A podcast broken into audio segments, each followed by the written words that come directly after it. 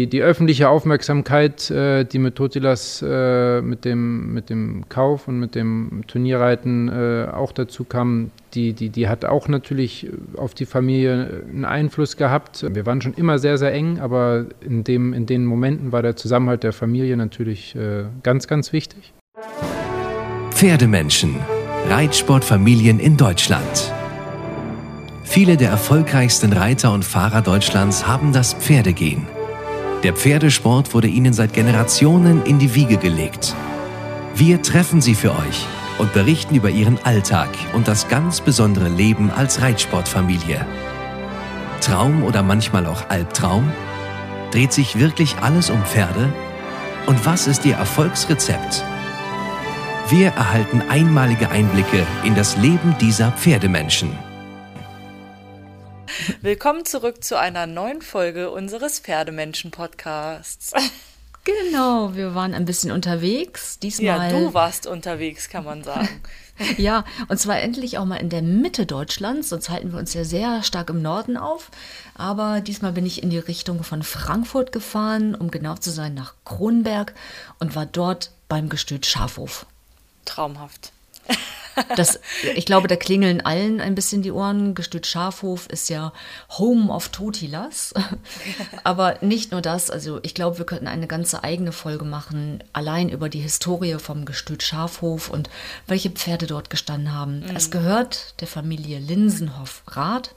Und ähm, das bedeutet, gesprochen habe ich mit natürlich erstmal den Eltern, Ann-Kathrin Linsenhoff und Klaus Rath und mit seinem Sohn Matthias und seiner Schwester Marie ja, super sympathische Leute. Also die Familie ist ja total nett und ich war schon bei der Totilas-Folge ähm, total begeistert von Matthias Rath, wie er über das Pferd gesprochen hat und äh, also ich fand ihn auch in dieser Folge wieder super sympathisch und auch seine Mutter.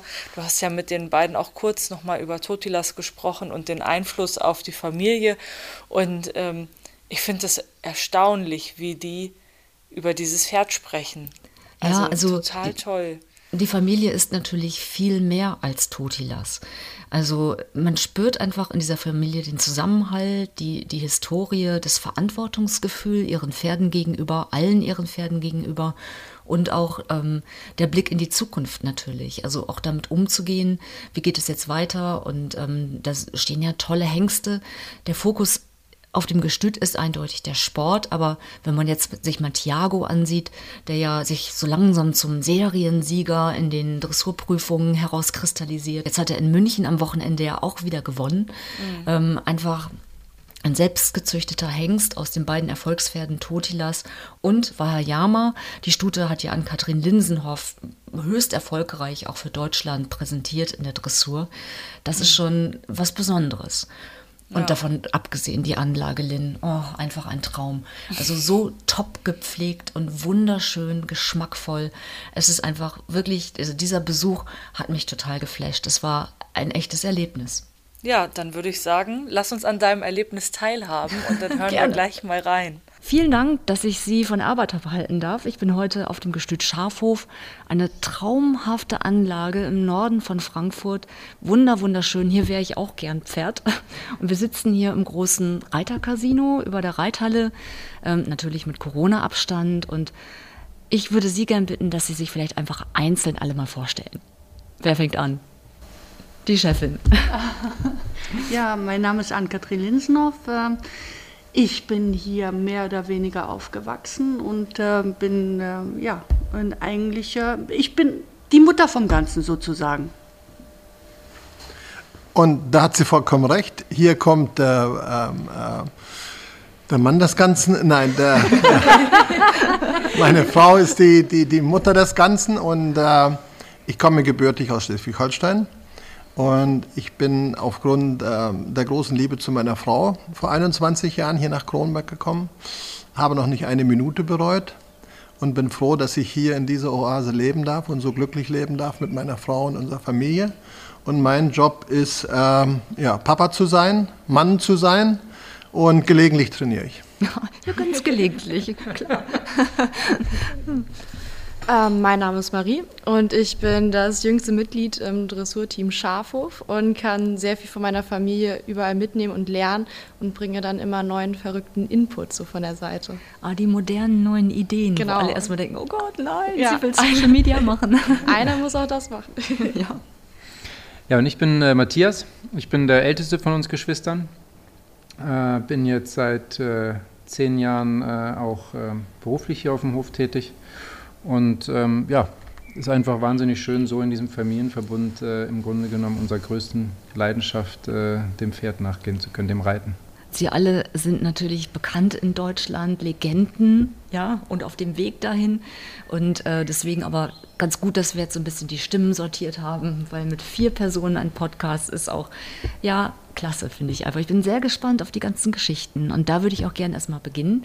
Ähm, wenn man hier das Gestüt ansieht, glaube ich, könnten wir dafür eine eigene ganze Podcast-Serie machen, weil es gibt bestimmt tausend Geschichten. Aber vielleicht sagen Sie etwas kurz zu Traditionen vom Schafhof. Der Schafhof ist von meinen Eltern 1971 gebaut worden und hat tatsächlich sehr, sehr viel Tradition. Hier ist äh, Leistungssport. Äh betrieben worden. Ähm, es ist 71 gerade ein Jahr vor den Olympischen Spielen von München meine Mutter ist dort als erste ähm, Frau äh, Olympiasiegerin im Einzelwettbewerb geworden. Und äh, wie gesagt, hier ist äh, Leistung steht vorne an und äh, so kennt man den Schafhof, aber auch viele andere Dinge. Meine Mutter hat den, äh, oder wir als Familie haben den Schafhof immer geöffnet, auch für andere. Und äh, von daher, ja, der Schafhof ist offen und hat natürlich viele äh, Geschichten im Huckepack, aber ich weiß gar nicht, wo ich anfangen soll. Ob es die Pferde sind, die Partys, hier, die hier auch gefeiert wurden, Geschäfte, die hier gemacht worden sind. Ähm, ja, es ist wirklich große Feste auch im, im sozialen Bereich. Also ähm, man weiß gar nicht, wo man anfangen soll, aber das Erste, was der Schafhof ist, ist einfach auch unser ähm, ja, Familienmittelpunkt. Und das, Sie haben gefragt nach Tradition, das ist eben auch die Tradition, das ist das offene Herz, das ist unsere Gemeinsamkeit hier auf dem Schafhof. Gerade in der heutigen Zeit von Corona sind wir so froh, dass wir hier sein dürfen. Das ist ein ganz, ganz, ganz großes Geschenk. Und da danke ich heute noch meiner Familie. Das kann ich nachvollziehen. Eine Frage an Sie, Frau Linsenhoff. Hatten Sie eine Wahl? Sie sind hierher aufgewachsen, hatten immer mit Pferden zu tun. Sie haben es erwähnt, Ihre Mutter war ja für alle Amazonen ein, ein leuchtendes Vorbild, ja. Die erste Frau, die eine olympische Reiterdisziplin gewonnen hat. Ähm, hatten Sie jemals irgendwie eine Idee, etwas anderes zu machen? Natürlich, man, äh, also gerade in jungen Jahren hat man natürlich viele Ideen und ich hatte auch tatsächlich mal aufgehört mit dem Reitsport, aber Ach, bei mir war das so, einmal Pferde, immer Pferde. Ich kam dann sehr bald auch wieder zurück und äh, ich bin froh, dass ich den, äh, diesen Sport oder auch überhaupt dieses Gemeinsame mit dem Pferd ausleben darf. Aber ich habe auch einen Bruder gehabt, der äh, zwar ein wenig geritten ist, auch springen geritten ist, aber dann auch aufgehört. Also es ist nicht so, dass man auf einem Hof aufwächst und mit Pferden zu tun hat und dann selbstverständlicherweise äh, es durchzieht und es möchte. Pferde sind eine Leidenschaft, das ist eine Passion und wir leben diese. Und die muss man in sich haben, sonst wird man nicht glücklich. Dann kann man vielleicht eine Weile etwas übertünchen und sagen, ach, naja gut, ich mache das mal. Aber man wird dann bald äh, feststellen, das ist es nicht und äh, geht andere Wege, wie auch einige in unserer Familie. Wir sind ja eine große Familie, Patchwork. Äh, und da sind einige Kinder auch dabei, die gar nichts mit Pferden zu tun haben. Aber die genießen dann die Natur, diese Oase und eben auch diesen Familienverbund. Mhm. Schafhof bedeutet zwar Pferde, aber Schafhof bedeutet auch Familie und Geborgenheit. Und äh, die nehmen dieses dann in Anspruch und das ist auch schön so. Sie haben ja Tiermedizin studiert. Und dann aber gesagt, naja, gut, meine wahre Leidenschaft und wahrscheinlich auch die Professionalität im Sport und das Training erfordern dann doch den Fokus auf die eine Sache, auf die Reiterei oder fiel Ihnen das schwer? Also gut, ähm, ich habe während des Studiums tatsächlich auch trotzdem weitergeritten. Ich habe ja 81 auch, bin ich Junioren oder junge Reiter-Europameisterin geworden und habe äh, Einzelbronze gemacht. Also das ist nicht so, dass ich, ich habe Studium und äh, den Pferdesport schon parallel betrieben. Aber dann später ist es tatsächlich so, ich hatte 87 das Examen äh, in der Veterinärmedizin in Gießen äh, bestanden und gemacht und bin dann aber in die Seniorenmannschaft äh, gerutscht und dann habe ich schon sehr gesehen, dass es sehr schwierig ist, den, den Sport mit dem Beruf zu vereinen und habe mich dann für den Sport äh, entschieden, aber bin jetzt interessanterweise wieder zurück zu meinem Beruf gekommen, habe Akupunktur aufgesattelt und äh, äh, Lasertherapie und äh, kann mich dort ausleben. Bin froh, dass ich dieses Studium auch als Background oder als Basis habe. Und Sie wissen, das Leben, das spielt manchmal so, dass man später wieder darauf zurückkommt. Also das Studium war auf jeden Fall nicht umsonst. Und äh, meine Disziplin im Sport hat mir, oder auch die Disziplin meiner Familie und meiner Mutter vor allen Dingen, die hat mir dann doch einiges äh, geholfen, um das auch alles durchzustehen. Mein Blick geht in Richtung Lieselott Marie. Marie, kurz. Ähm, Sie stehen kurz vor dem Studium. Was rät Ihnen Ihre Mutter? Durchziehen? Welche Richtung? Also bei uns war das immer so in der Familie, dass der Reitsport zwar ernst genommen wird und logischerweise ist dabei immer ein Ehrgeiz. Ich glaube, sonst äh, macht man das nicht so lange. Also natürlich die Liebe zum Pferd, aber sportlich gesehen natürlich auch ein Ehrgeiz. Trotzdem wurde es bei uns immer als Hobby gesehen, also nicht als Hobby, aber trotzdem, dass es halt nicht der Mittelpunkt des persönlichen Lebens vielleicht auch ist, dass man sich halt trotzdem seinen Horizont erweitert. Und es wurde bei mir also immer auch sehr stark mit forciert, dass ich mir halt auch überlege, was mache ich denn mit meinem Leben außer mit meinen Pferden.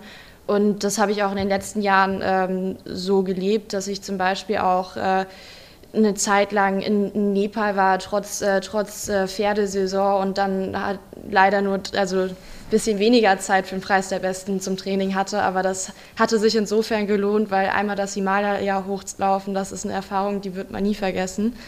Und ähm, ich habe ja auch immer eine Familie, die mir, die, also die mich unterstützt, egal äh, was ich mache. Und bei mir war es jetzt einfach die Entscheidung, dass ich äh, auch ein Studium äh, machen will, was mich beruflich begeistert. Das wäre? Ähm, Modedesign ja. fange ich an ab September.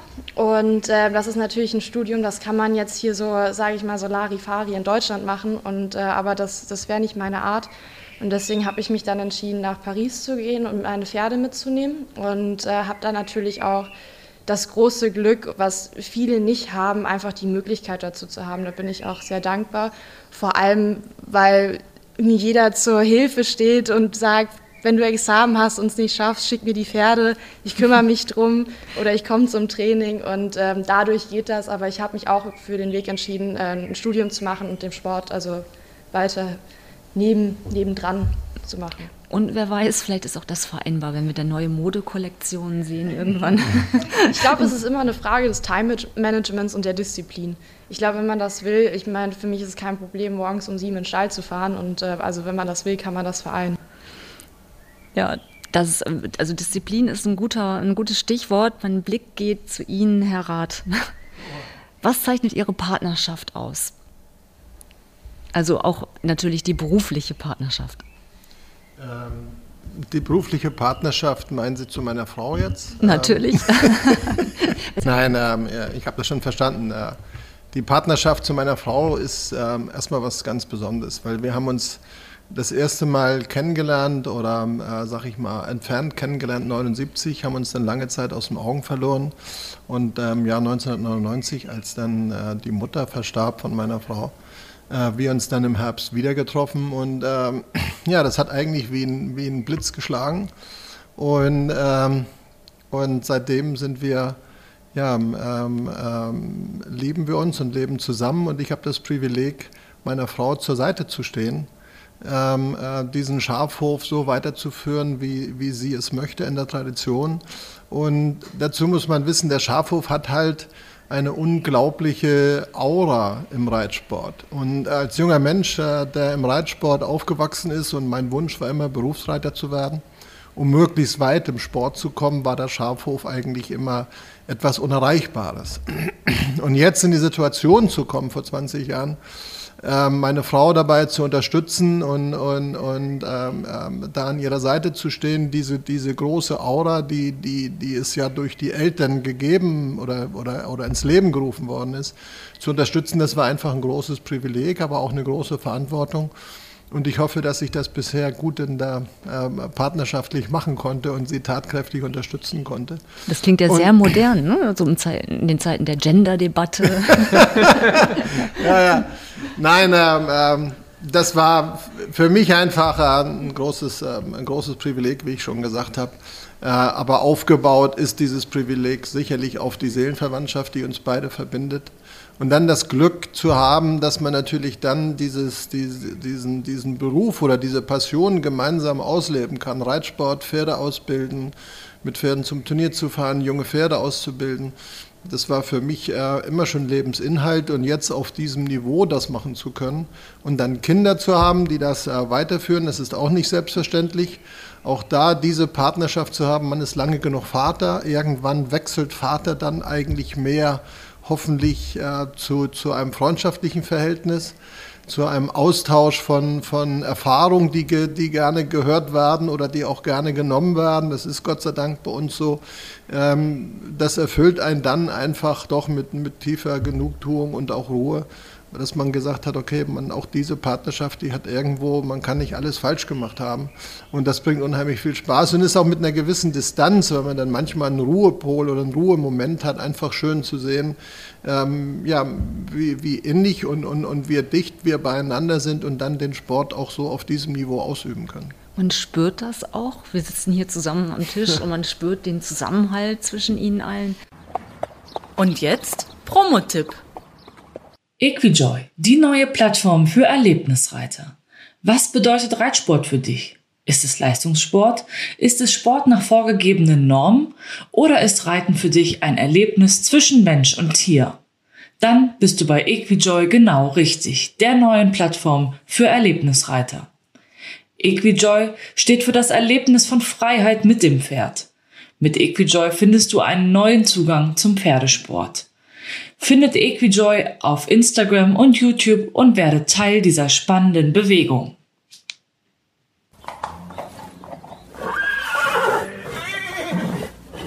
Matthias Rath, wann hat Sie die Pferdeleidenschaft erwischt? Liegt es in den Genen oder äh, war es alternativlos?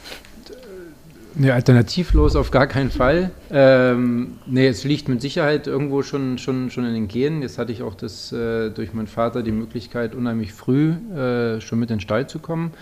Ähm, er war damals noch angestellt in Tastorf ähm, bei Herrn Christensen. Und ähm, ich glaube, ich war drei oder vier und, und habe dann schon mit in der Halle oder draußen am Platz auf der Bank gesessen und konnte kon stundenlang zugucken. Ähm, und das, dementsprechend hat es mich einfach schon unheimlich früh gepackt ähm, das Reiten. Und, ähm, immer Dressur oder auch eher Springen? Nee, so. immer, immer Dressur. Okay. Also ich, mu ich musste, muss man wirklich sagen, ich musste zweimal springen oder dreimal, das war für die Reitabzeichen, äh, das habe ich natürlich auch gemacht. Aber das war halt wirklich das, das, das, das Muster. Also ich komme komm auch über einen Cavaletti rüber und ich kriege auch einen kleinen Sprung hin. Aber, aber das, das, das Springen war jetzt nie so, dass ich irgendwie zweigleisig fahren wollte. Nee, nee, das, mhm. ähm, da war das Dressurreiten schon, schon immer weit vorne und äh, ist, auch, ist auch immer vorne geblieben.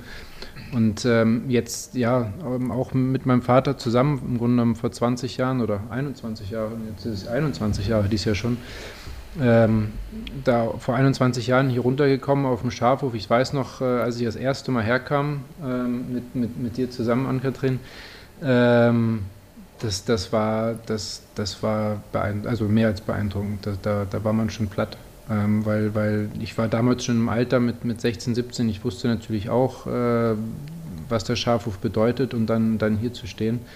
Und ich kann es ein bisschen nachempfinden. Ich bin heute zum ersten Mal hier und denke so, wow, ja. ist noch eine Box frei jetzt hier.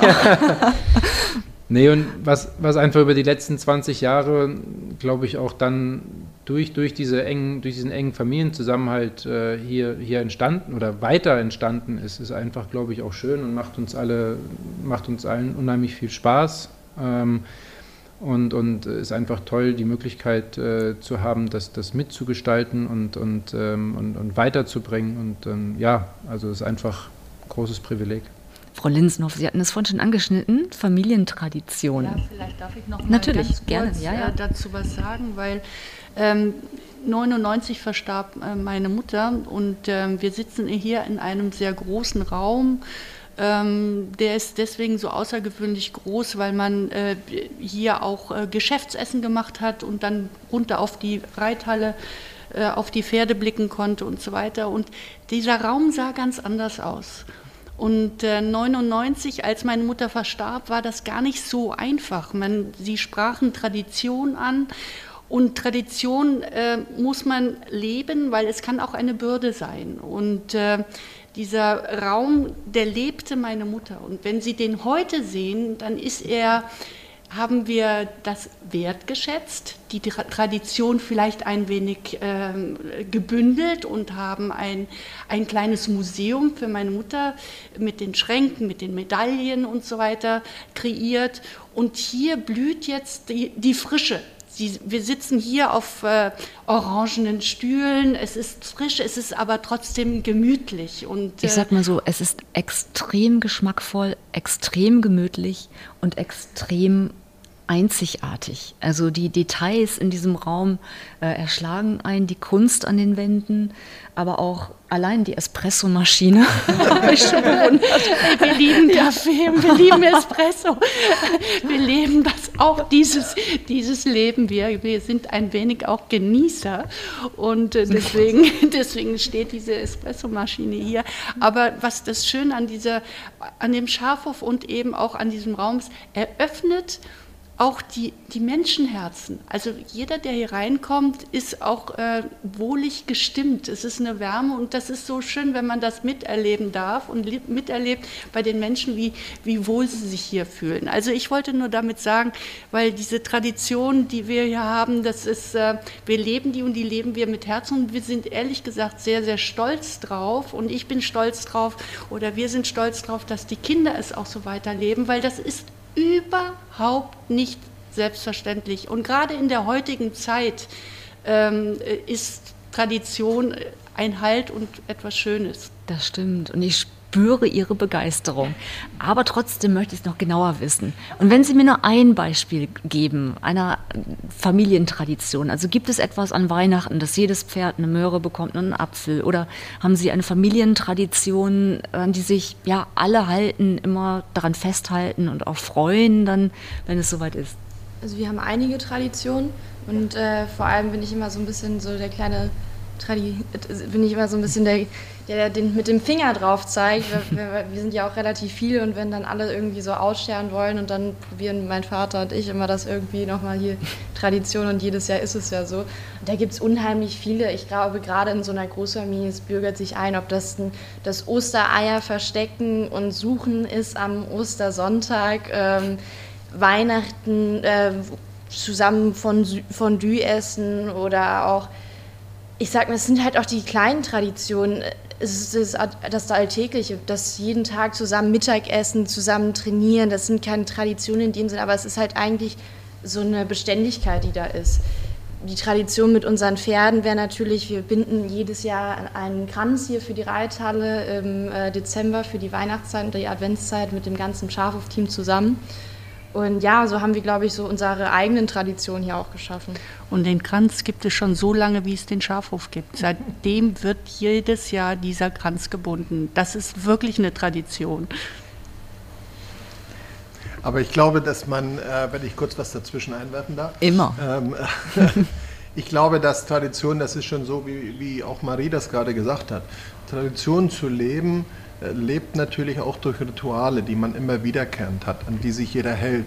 Manchmal sind sie nervig und manchmal sagt man, Gott sei Dank gibt es die und es wird immer welche geben, die immer wieder diese Rituale auch erinnern müssen, um einfach äh, so eine große Familie, wie wir sie sind, ähm, äh, zusammenzuhalten. Vermutlich nennt man das dann Wurzeln, irgendwann genau. in der Rückschau. Und diese Wurzeln werden von Jahr zu Jahr tiefer gehen. Von Jahrzehnt zu Jahrzehnt werden sie tiefer gehen, diese Wurzeln. Ähm, und irgendwann, glaube ich, sind die Rituale so drin, da braucht man gar nicht mehr zusammenrufen, sondern das ist so. Sie werden größer mit den Enkelkindern, die jetzt Ostereier suchen. Und so lebt es sich eigentlich weiter. Und ich glaube, das ist auch etwas, was Familie und damit auch verbunden Tradition weiterlebt, dass man nicht künstlich etwas am Leben erhält, sondern man sieht an den nächsten Generationen, an den Enkelgenerationen, es wird einfach weitergelebt und dadurch lebt man auch selbst dann weiter in mhm. diesen Traditionen. Und das ist eigentlich das Schönste, was man haben kann, wenn man, äh, ohne dass man was dazu tut, das, das lebt sich weiter. Und das ist eigentlich das, was wir auch weitergeben möchten, weil wir einfach der Meinung sind, meine Frau und ich, dass das Dinge sind, die die einem Halt gibt. Es kann noch so viel schreckliche Dinge passieren, aber dieser Zusammenhalt zu wissen, welche Menschen, auf welchen kann ich zählen, wer, wer ist dann für mich da, wo habe ich Halt, das ist unheimlich wichtig und das kann nie spontan kommen, das muss gelebt werden. Und, und äh, Tradition ist etwas für mich wichtig, aber viel wichtiger sind eigentlich die Rituale, die dadurch leben. Und die Tradition ist wichtig zu wissen und trotzdem Platz der Gegenwart zu lassen. Das ist eigentlich unser Motto mhm. immer gewesen, weil sonst lässt man den nächsten Generationen die Luft nicht, mhm. ähm, äh, auch ihrs dazu zu tun. Weil letzten Endes ist nachher eine Tradition, die über Jahrzehnte oder eine Familie, die, die sich immer wieder weiterlebt, natürlich auch verbunden damit, dass neue Inputs kommen. Ja. Aus der eigenen kleinen Familie dann wieder in die große Familie rein. Und deswegen finden wir immer eine Tradition ist schön, deswegen war uns auch wichtig hier die Tradition, wie meine Frau schon gesagt hat, sie etwas zu reduzieren, um der Gegenwart und damit auch der nächsten Generation, auch uns, die Luft zu geben, wie wir leben, wie die Kinder leben wollen, um das dann ungezwungen miteinander leben zu können. Das ist auch eine schöne Überleitung zu den nicht reitenden Familienmitgliedern. Ich gehe mal davon aus, Pferdeallergie hat keiner, aber äh, sicherlich gibt es auch Kinder, Vielleicht mein Sohn aus erster Ehe, ja. der Moritz, hat äh, oh, leider Gottes auch noch. Oh mein Gott. ja, ist, also der hat es immer nicht ganz so einfach. Der kann leider Gottes nicht wirklich in den Stall. Mhm. Aber er hat dann mal Pony geritten. Äh, kurz, er hat dann Pony, aber das hat sich irgendwie äh, entwickelt. Aber wie auch immer, der hat äh, Allergie, ja. War das Konfliktpotenzial? Nee, dann äh, eigentlich nicht. Also nicht die Allergie, aber einfach die Tatsache, dass es Familienmitglieder gibt, die sagen, na gut, ich äh, setze mal einen anderen Fokus in meinem Leben. Also ich finde, da muss man offen genug sein. Also äh, zum Reiten kann keiner gezwungen werden und äh, das muss man einfach auch wollen. Und äh, gut, Leistungssport ist noch mal was anderes, das muss man noch mehr wollen, aber auch mit Pferden zu tun zu haben, also äh, das, das lässt sich nicht erzwingen. Das hat man also ich, vielleicht hat man schon bei mir es anders gemacht. Bei meinem Bruder wurde vielleicht ein bisschen mehr Druck ausgeübt, aber bei mir war dann das Pony am Haus und ich durfte damit spielen. Ich glaube, da hat man schon dazugelernt. Und äh, wenn man eine Passion hat, dann entwickelt sich das. Dann kann man auch nichts, äh, nicht, selbst immer der Vergleich mit, der, mit den Erfolgen der Mutter äh, hat einen dann am Ende doch nicht äh, davon abgehalten da hält einen nichts von ab. Naja, Passion Sie haben es ja auch gut, äh, ich sag mal, eingeholt. Oder wenn nicht sogar in der Kontinuität dann auch nochmal gesteigert. Ach, ich weiß es nicht. Meine Mutter musste ja dann auch früh aufhören und äh, aus gesundheitlichen äh, Gründen. Und sie hat ja schon auch 56 angefangen mit den ersten Olympischen Spielen und hat dann 72 mit den letzten aufgehört. Das letzte Championat 75. Also das war dann schon auch über eine lange Zeit. Das äh, kann man jetzt eigentlich gar nicht so sagen. Ich habe es jetzt nicht länger gemacht, aber bestimmt mindestens mit so viel Passion wie sie. Und auch erfolgreich. Ja, das war nicht so schlecht, ja die dritte Generation, Matthias Rath, ihre Kinder, zeigen die schon Ambitionen, sind die wegzuhalten noch aus den Ställen oder ähm, muss man sie eher bitten, doch mal aufs Pony zu steigen?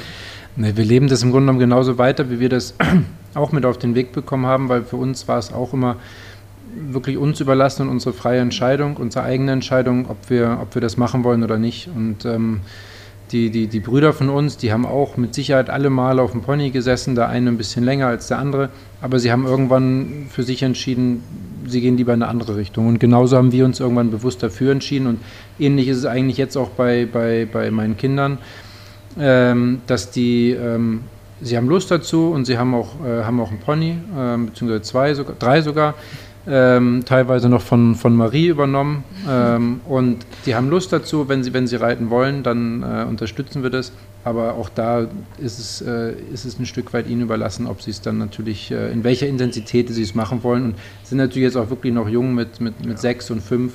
Ja. Ähm, das ist, oder noch zwei, also das ist dann wirklich noch, äh, noch sehr jung. Das ist dann wirklich eher, so wie Ankatrin eben auch gesagt hat, spielerisch. Das, ja. Und das ist so wichtig. Ich ja. finde das so wichtig, das dass man so. spielerisch das, das, anfangen muss und keinen Zwang ausübt, weil das, das, äh, das schreckt eher ab. Zwang ist immer schlecht. Ja, es ist ähnlich wie Henry Klatte, der erzählt hat, sein kleiner Sohn Heinrich, der äh, ist jetzt sechs Jahre und der sagt immer, Papa, wenn ich groß bin, kommen die Pferde hinten weg.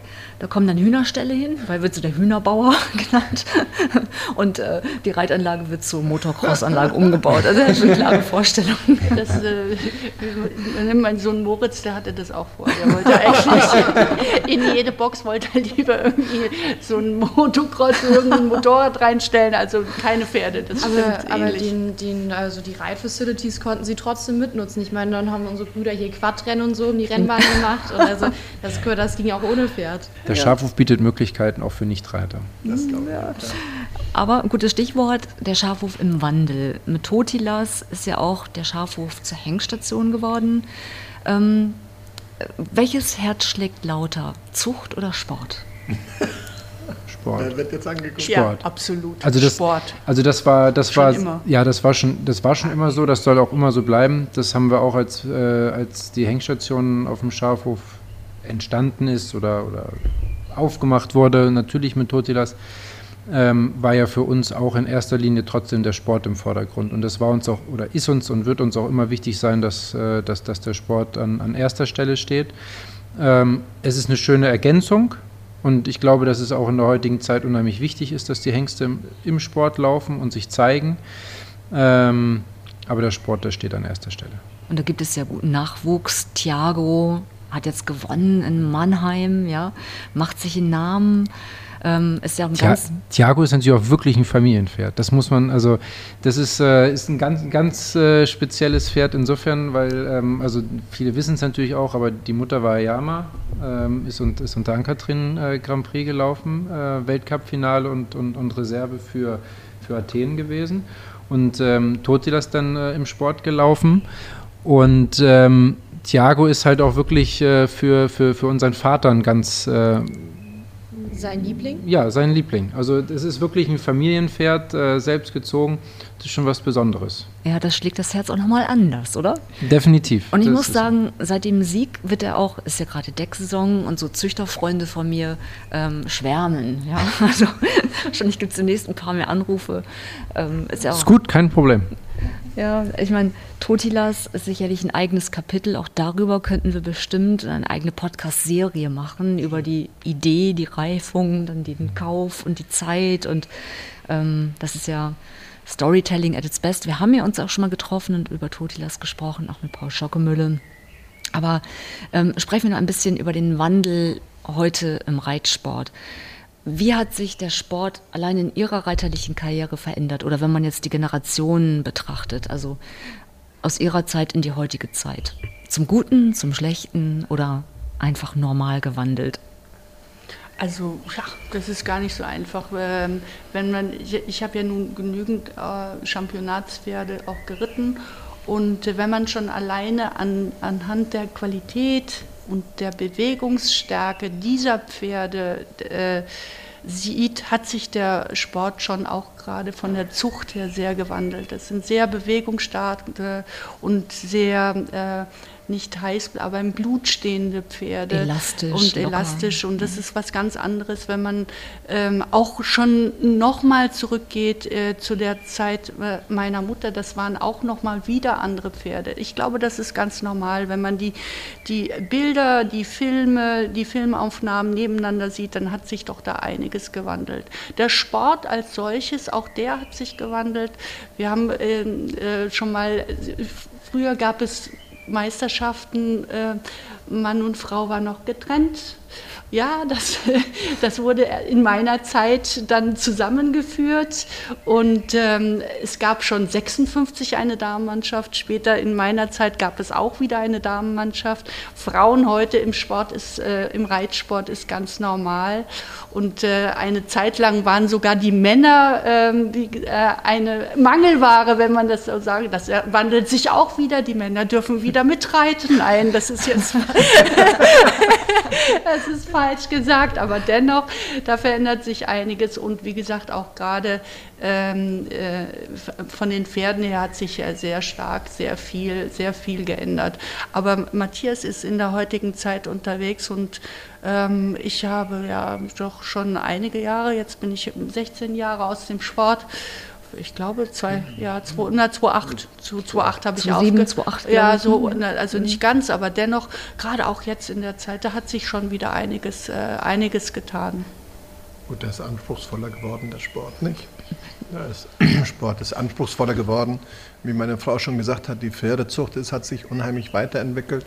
Mhm. Und ähm, damals waren es doch eine, eine, eine überschaubare Anzahl von Reitern. Wir haben heute doch einen großen Pool an Reitern, die Grand Prix reiten. Wir haben die jungen Leute mit den Serien, die Grand Prix reiten. Also das ist, da ist ein unheimlicher äh, Wettbewerb entstanden, der viel größer ist noch als, als, als vor, vor 10, 15 Jahren.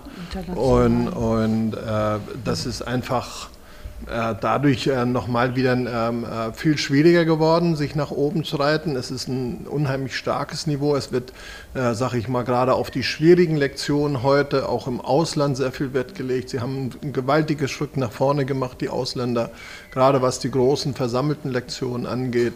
Und ähm, ich sag mal, wenn man heute den Sport sieht in, in, in, in in der Aufgabenbewältigung, äh, dann, dann, verlangt man unheimlich viel von Reiter und Pferden ab. Also das ist aber ähnlich wie andere Sportarten. Äh, ob das Laufen ist, ob das Weitspringen ist, man hat immer gedacht, es geht nicht weiter, es geht nicht schneller und das ist dann doch gekommen. Und so ist es im Reitsport auch. Man hat immer gedacht, Mensch, also, sowas geht eigentlich gar nicht besser. Und dann gibt es wieder die nächste Pferdezucht, nicht die nächste, aber die weiterentwickelte Zucht durch, durch noch mehr Bluteinfuhr, die, die sicherlich hohe Anforderungen auch an die Ausbildung stellt, die ist sicherlich vielleicht in der, in der Konsequenz so nicht weitergeführt worden, wie man sie früher hatte unter den Ausbildern und Reitern. Das Weil es zu schnell jetzt sagen. geht alles, oder?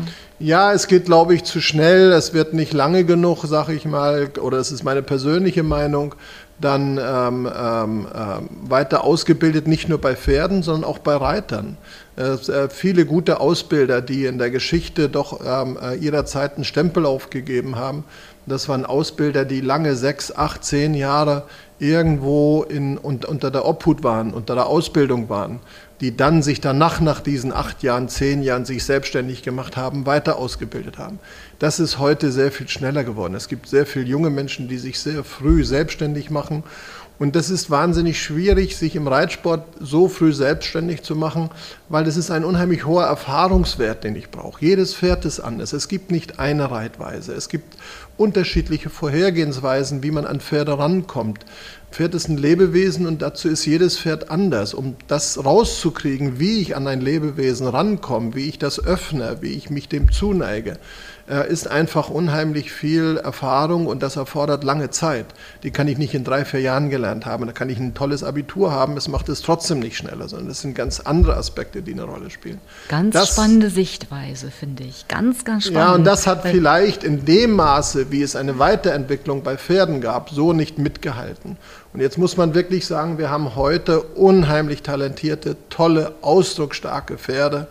Und, und äh, wir haben viele gute Reiter und es wird auch in Deutschland sehr viel gemacht, ob das die U25-Reiter sind, ob das der Pia-Förderpreis ist, der ins Leben gerufen worden ist durch die Mutter, ähm, die sicherlich eine große Stütze und Hilfe sind, dass es so viele gute junge Reiter gibt, wie wir sie heute haben und auch für, für, für den Grand Prix-Sport so viele haben. Aber der, der Sport ist, ist unheimlich ästhetisch und sehr viel anspruchsvoller geworden.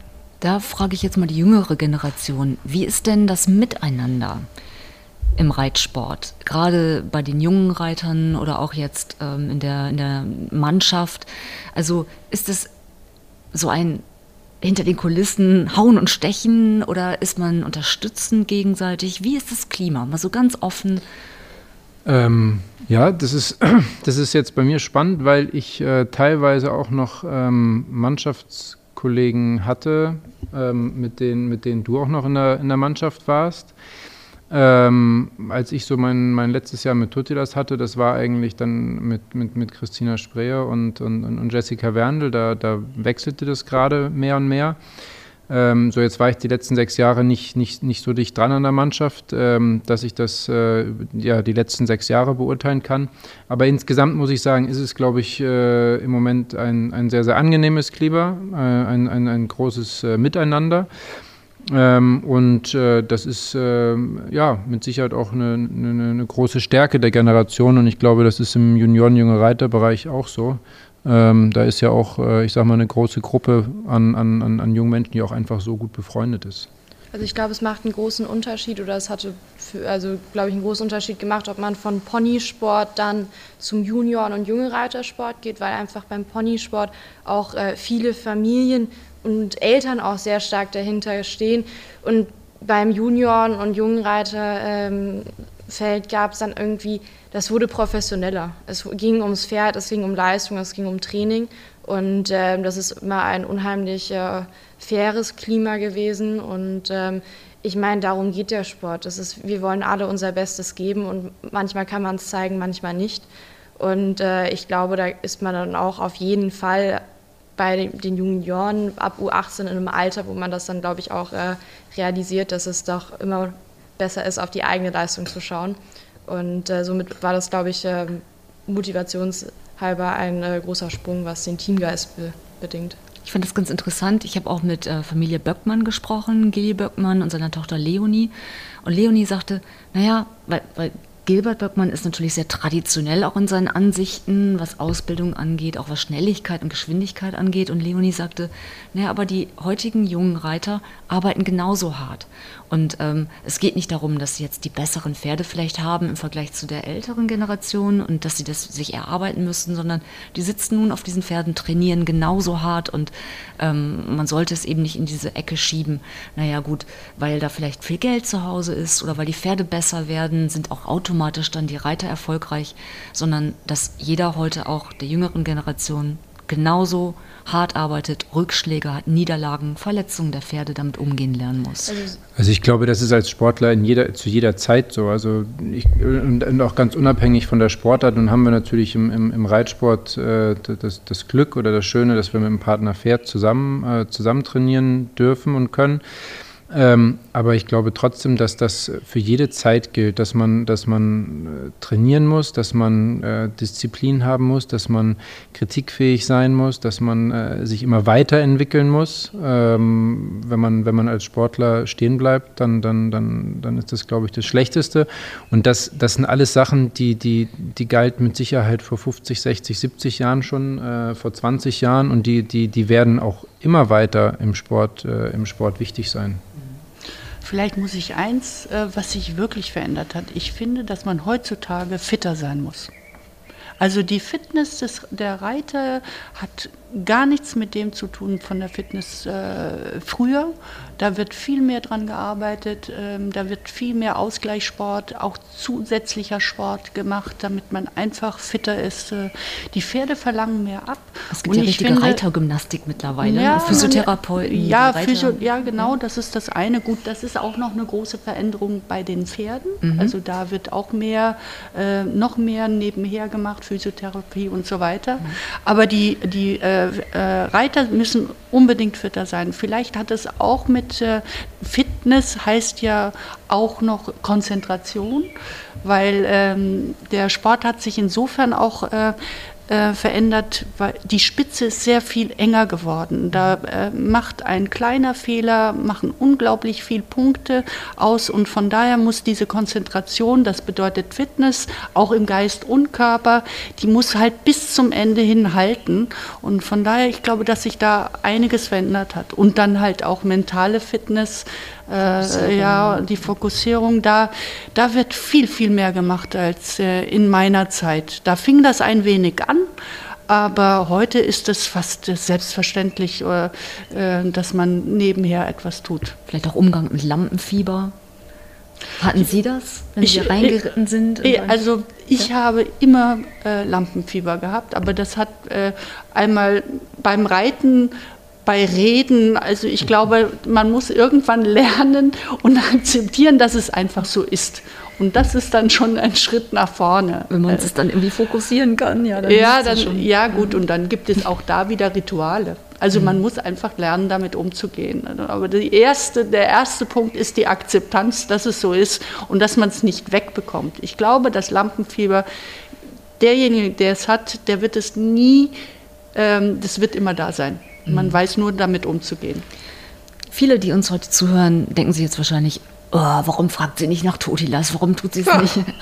Erstmal, weil wir ja schon darüber gesprochen haben und trotzdem eine kleine Frage sei zu Totilas erlaubt, weil wir machen ja einen Podcast über sie als Reiterfamilie. Inwiefern hat Totilas sie als Reiterfamilie beeinflusst?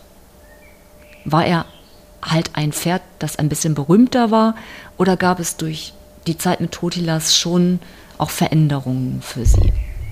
Also, äh, ich, ich, also, also, ich habe ihn geritten, aber ich muss sagen, ich habe ihn am Ende geritten und äh, das war für mich ein großes Privileg und eine große Freude.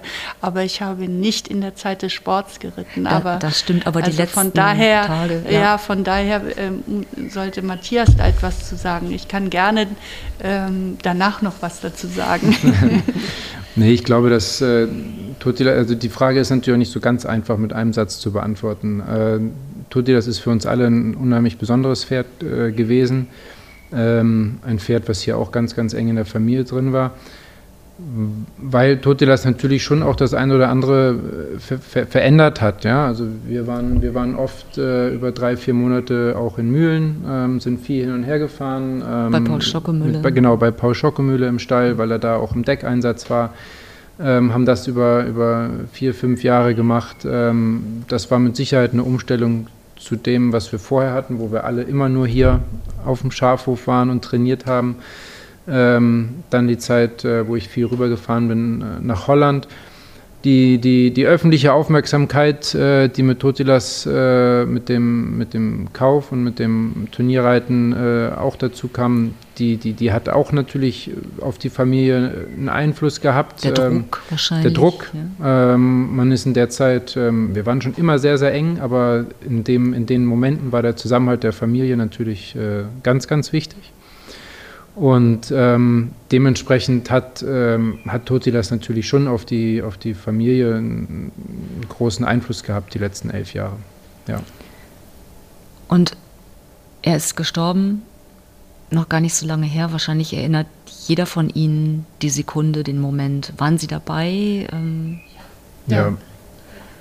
ja. wir, waren, wir waren alle dabei.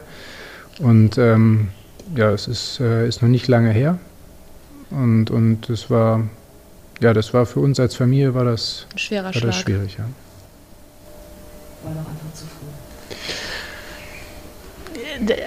Also wenn man Totilas erlebt hat, das ist einfach ein einzigartiger, äh, ein einzigartiges Lebewesen und den wird es auch nie wieder geben.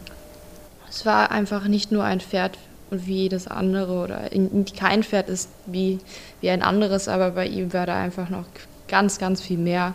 Und ich glaube auch ohne den öffentlichen, ohne die öffentliche Aufmerksamkeit wäre das Pferd äh, für die Reiter, die um ihn wären, immer besonders gewesen, einfach durch seine Art, durch seine Persönlichkeit und einfach auch durch die Aura, die ihn umgibt.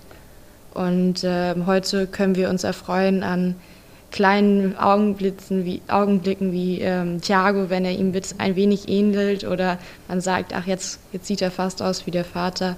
Aber das ist natürlich nur ein kleiner Trost.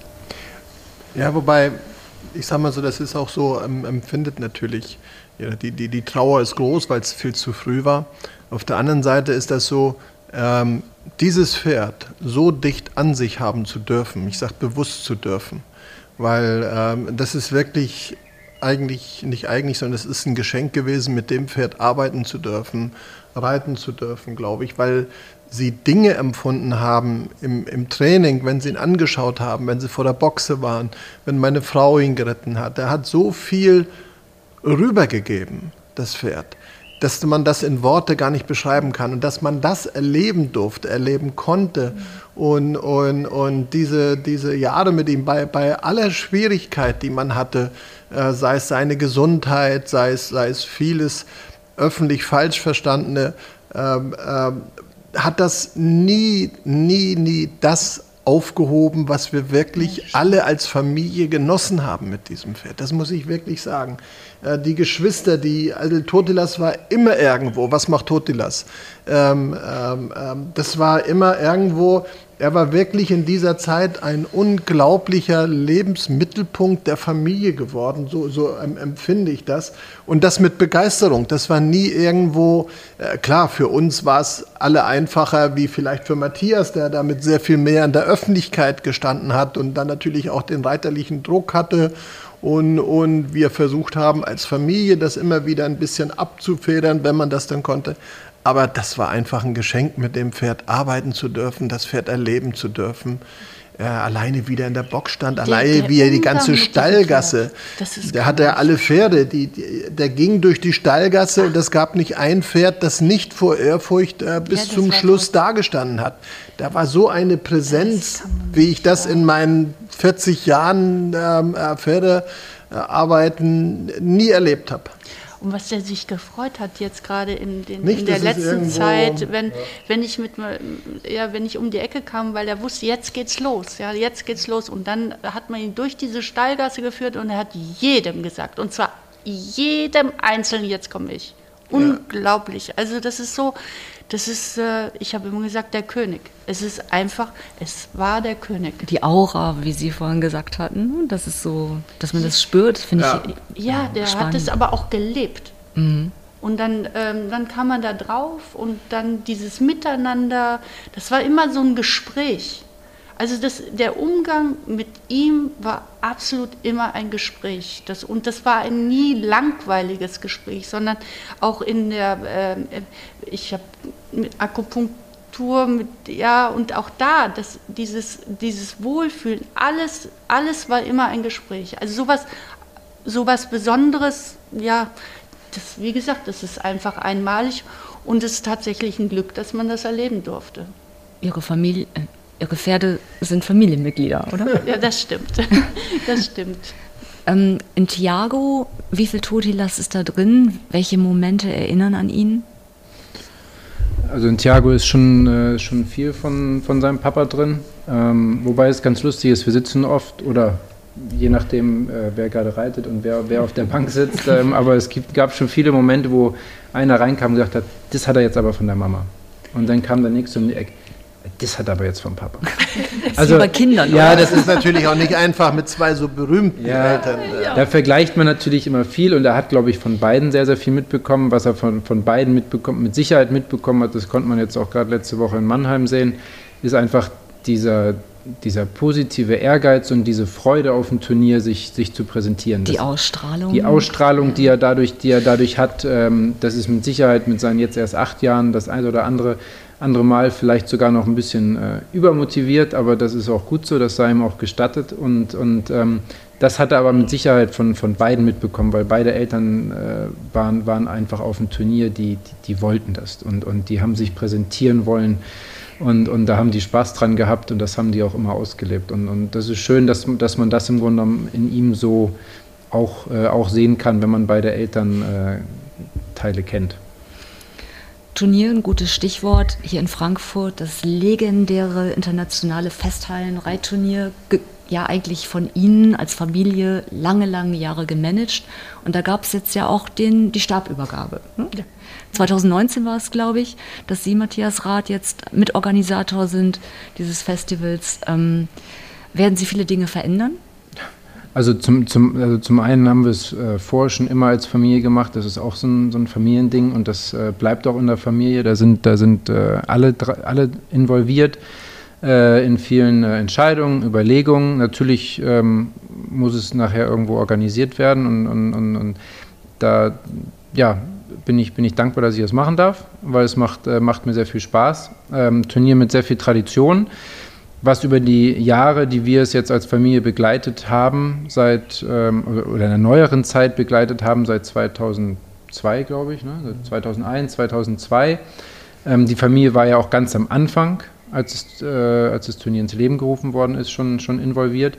Und dementsprechend ist es schön, dass es jetzt hier auf dem Schafhof zurückgekommen ist. Aber dadurch, dass wir auch die letzten Jahre schon immer involviert waren, ist es jetzt nicht so, dass, dass wir vor zwei Jahren gesagt haben, wir müssen das Turnier jetzt komplett verändern oder komplett neu erfinden. Das Turnier ist ja mit den Ideen, die hier aus der Familie, vor allen Dingen von, von, von unseren Eltern die letzten äh, 15 Jahre, 17 Jahre schon mit reingebracht worden sind, hat sich ja schon unheimlich äh, weiterentwickelt und, äh, und verändert und, und ist einfach wirklich ein Publikumsmagnet auch geworden und, und ein wahnsinnig tolles äh, Jahresfinish jedes Jahr vor Weihnachten.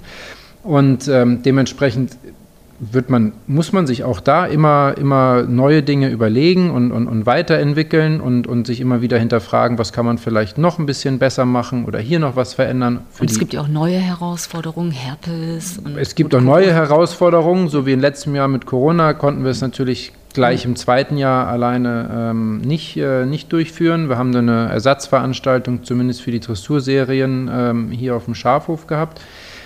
In diesem Jahr ist natürlich ganz klar das Ziel, das Festhallen-Reitturnier wieder durchführen zu können. Wir sind da momentan noch ganz positiv, dass das äh, im, im, äh, im Dezember wieder möglich ist. Ich drücke ganz fest die Daumen. Es sieht ja fast so aus, ja. dass es langsam sich wieder normalisiert alles. Ja, ich denke auch. Also das, ja. Ich finde, da muss man jetzt positiv denken. Ähm, es, äh, es, wird immer schneller geimpft. Ähm, äh, es, äh, man wird auch mit Sicherheit im äh, Juli, August, September dann schon absehen können, wenn vielleicht Turniere im, im, im, Freien zumindest mal wieder mit äh, einigen Zuschauern stattfinden können, dann kann man mit Sicherheit auch eine Tendenz für, für, für die Hallensaison absehen. Das Zeller Landgestüt plant auch die, die berühmte Hengstparade, zwar anders auch, aber auch die planen wieder mit Zuschauern. Ja, deswegen, also ich glaube schon, dass da was geht und dann freuen wir uns drauf, äh, dies Jahr wieder möglichst viele Menschen, so viel wie es geht, äh, in der Festhalle begrüßen zu dürfen. Ich drücke Ihnen ganz fest die Daumen. Dankeschön an Kathrin Linsenhoff. Sie sind eigentlich bundesweit genauso bekannt bei den Menschen, die nicht reiten, über ihr soziales Engagement. Viele, viele, viele Jahre sind Sie mit Ihrer Ann-Kathrin Linsenhoff UNICEF Stiftung aktiv. Ähm, was sind da denn aktuell Ihre Leuchtturmprojekte? Also ich habe als ähm, ähm, Merkmal immer auf Bildung gesetzt. Und äh, Bildung äh, für Mädchen und ähm, das weltweit, aber auch hier ähm, mit der Linsenhoff Stiftung hier ähm, regional. Das ist für mich äh, der Schwerpunkt, äh, der eine große Veränderung in, im gesellschaftlichen Leben äh, machen kann und soll. Und von daher habe ich immer auf äh, Mädchenprojekte und da insbesondere auf Bildung gesetzt und durfte dort schon einiges und oder vieles erreichen und auch da, das Bildung, wie gesagt, ist immer das äh, Schlagwort und wird es bleiben. Wenn man da etwas verändert, eine gebildete Frau oder ein gebildetes Mädchen ist ein solcher Mehrwert in der Gesellschaft und dafür setze ich mich seit Jahrzehnten mittlerweile ein und ähm, ja und werde es auch weiter tun. Und ich bin sehr froh und glücklich, dass das auch meine Familie ähm, unterstützt ähm, und ähm, auch da, dass wir das gemeinsam machen. Und äh, ich durfte ja auch einige Reisen ob das ähm, äh, in den Südsudan oder in den Kongo oder nach Kairo oder nach Kambodscha äh, machen, um mir dann ein, ein Bild vor Ort zu zu machen und auch die, die Nöte der Menschen da vor Ort äh, kennenlernen. Und ähm, das hat mich sehr verändert.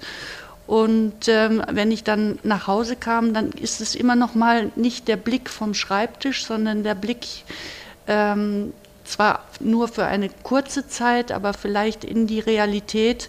Und dann immer, wenn ich zurückkam, da wusste ich umso mehr und äh, wie wichtig es ist, dass wir uns einsetzen. Und gerade in der jetzigen Zeit verändert sich nochmal durch Corona äh, und auch das, äh, das Gefälle, das gesellschaftliche Gefälle in ähm, weltweit. Und wir müssen gemeinsam unbedingt etwas tun, weil gerade jetzt äh, in den Entwicklungsländern noch ähm, äh, das sich sehr stark verändert. Wir, wir haben hier die Probleme der Impfung, aber gerade in den Entwicklungsländern ist es noch viel schwieriger. Mhm. Das Gefälle ist sicherlich erwähnenswert. Also wir diskutieren hier über Gender Gap und Equal Pay und es gibt sicherlich auch noch viel Nachholbedarf, aber ich glaube, wenn man dann mal über den Tellerrand hinausschaut, was Bildung und die Rolle der Frau vor allen Dingen auch angeht, ähm, ist noch Luft nach oben. Unbedingt. Also da ist noch also große Luft nach oben. Also, ähm, aber äh, man kann es immer nur wieder anmerken. Und ähm, ich muss sagen, wenn man auch gerade darüber spricht und auch die Bilder zeigt und äh, auch äh, authentisch es erlebt hat, dann ist es noch, kann man viele Menschen auch äh, gewinnen für die Unterstützung dort. Und ähm, ja, ich bin froh, dass ich das machen kann. Also ich bin froh, dass ich das mit in die Familie bringen kann, weil äh, auch ich habe das eigentlich durch Vorbild äh, gelernt. Meine Familie hat sich immer sozial engagiert, ob das mein Großvater war oder meine Mutter, meine Mutter eher im Stillen, sag ich mal. Und ähm, ich habe es anders getan. Ich habe den Namen mit benutzt und äh, tue Gutes und spreche auch davon, weil ich denke, dass man da doch noch viele Menschen mitziehen kann. Und nur gemeinsam sind wir stark und können dann etwas verändern. Ich drücke ganz, ganz, ganz fest die Daumen. Die Zeit rast, ich könnte noch stundenlang mit Ihnen reden. Entsetzen in den Blicken tue ich nicht. Aber alles gut, Oh Gott. Nein, aber vielleicht haben wir noch die Zeit für eine Abschlussrunde, in der ich gerne ähm, wissen möchte, was sind Ihre persönlichen Ziele für die nächsten ja, ein bis fünf Jahre? Also gibt es Ziele oder wo sagen Sie, okay, das würden wir gerne erreichen? Sportlich, für den Schafhof, sozial? Auch das ist wahrscheinlich abendfüllend, aber wenn Sie so überlegen, eins Ihrer Ziele, was wäre das? Fange ich vielleicht bei Ihnen an, Marie. Also ähm, ich glaube, gerade in jungen Jahren hat man immer noch einige Ziele. Mal schauen, welche man alle sich noch setzt und welche man wirklich erreicht. Ähm, ich glaube, also mein größtes und langfristiges Lebensziel, um damit einmal anzufangen, ist, glaube ich, einmal zusammen mit meinem Bruder in, äh, in einer Mannschaft zu sein und gemeinsam äh, dorthin zu dürfen. Also das wäre, glaube ich, mein langfristiges Ziel. Und äh, kurzfristig äh, fände ich es halt auch unheimlich toll, gerade dass da viele Reiter in, in meinem Alter die Bereiterlehre machen und sich entscheiden, da ganz rein zu gehen, habe ich natürlich auch das Glück, dass ich das nicht machen muss, aber ich fände es äh, wirklich toll, wenn, wenn ich es schaffen würde, auch äh, neben einem Beruf ähm, sportlich erfolgreich zu sein. Dass halt eben doch beides geht, weil ich glaube, das ist in der heutigen Zeit auch äh, wichtig, dass man sich doch vielleicht zwei Gleise frei hält. Vielen Dank, ja. Matthias. Ähm, meine Ziele für die nächsten Jahre. Also äh, fam familiär bin ich, äh, bin ich sowohl in diesem Kreis als auch äh, natürlich mit, äh, mit meiner Frau und meinen Kindern äh, sehr, sehr glücklich. Da ich, ähm, bin ich ja, wunschlos glücklich. Äh, sportlich würde ich natürlich gerne mit den Pferden, die ich jetzt hinterher habe, ähm, wirklich nochmal. Genau, also Foundation, äh, Destacado, ähm, Thiago. Wir haben noch, oder ich habe noch eine sehr, sehr gute fünfjährige Stute auch hinterher ähm, und einfach wirklich äh, nochmal, soweit es geht, nach vorne zu reiten. Ich würde wahnsinnig gern auch nochmal in der Mannschaft reiten äh, mit Pferden, die wir, die wir jung gekauft haben, selbst ausgebildet haben, äh, selbst gezogen teilweise, ähm, um da im Grunde genommen sportlich nochmal äh, anzuknüpfen. Ähm, wo, wo, wo ich vor, vor ja, sechs, sieben Jahren schon mal war. Ich bin sicher, das wird gelingen. Das sieht vielversprechend aus. Drück die Daumen. Danke. Ladies first. Oh. ähm, also ich möchte ehrlich gesagt noch viele, viele Jahre in meiner Familie glücklich sein. Und ähm, ja, Ziele in so einem Alter ist es ja nicht so einfach. Also äh, äh, Marie sagte so schön, also sie hat natürlich noch viele Ziele. Ich habe eher diese Sachen, äh, was ich schon immer mal machen wollte. Und ähm, ich habe letztes Jahr meinen Bootsführerschein gemacht, den wollte ich schon immer mal machen. Ich habe meine Akupunkturausbildung gemacht, die wollte ich schon immer mal machen. Und ähm, also ich bin jetzt gerade äh, dabei, noch meine Lasertherapie noch weiter auszu. Also ich habe solche, vielleicht ein bisschen äh, ein, ein engeres Umfeld zunächst einmal äh, gewählt und ähm, habe, möchte mein, ich möchte einen Greifvogel irgendwann mal betreuen dürfen und dafür brauche ich auch eine Ausbildung und ähm, das sind so kleinere Dinge. Wenn Sie jetzt im großen Stil fragen, was ich für die Gemeinschaft und die Gesellschaft noch mache, dann möchte ich natürlich Bildung für Frauen und das noch weiter durchdrücken. Respekt, weil Sie gehören auch zu den Frauen, die es wirklich machen. Ja, darüber. Nein, das ja. ist wirklich so. Also ich habe mir das bisher alles, was ich mir vorgenommen habe, das hat äh, äh, hingehauen. Das Bildung für Frauen ist natürlich ein großer Ansatz, da brauche ich noch viele mehr. Aber das, was ich selbst machen kann, das mache ich dann. Weißt da freue ich mich schon drauf. Ganz viel Erfolg. Und das Abschlusswort. Äh, das ist bei mir ja. ähm, nicht, nicht, nicht, nicht so schwierig. Äh, mein Hat er Ziel, ja meistens das Abschlusswort. Nein, äh, mein Ziel ist eigentlich, äh, äh, sage ich mal, das äh, so in den nächsten Jahren auch weiterleben zu können, wie wir das jetzt leben. Äh, dass ich ähm, mit dazu beitragen kann, dass unsere Familie so lebt, wie sie jetzt lebt. Und beitragen, dass unsere Kinder ihren Weg gehen, wie sie ihn eigentlich die letzten Jahre gegangen sind. Das ist so ein Ziel. Wenn ich das auch die nächsten Jahre schaffe, das ähm, ähm, erfüllt einen unglaublich. Und, und äh, dann kommen wir da gut durch. Ich danke Ihnen ganz, ganz herzlich. Es war eine große Ehre, dass ich heute hier sein durfte. Es hat mir richtig viel Spaß gemacht, Respekt. Man spürt einfach den Zusammenhalt in Ihrer Familie und ähm, auch das Reflektieren einfach über gewisse Dinge, über den Tellerrand hinaus. Und ja, ich kann mich nur herzlich bedanken. Gern und schön. ja, wie gesagt, ich komme noch wieder für die ganzen anderen Podcast-Serien. Fällt bestimmt noch was ein, was Sie erzählen noch können. viele Dinge, Ja, die wir also noch reden können. ich ja. denke auch. Vielen, vielen Dank. Sehr, sehr gerne. Sehr gerne.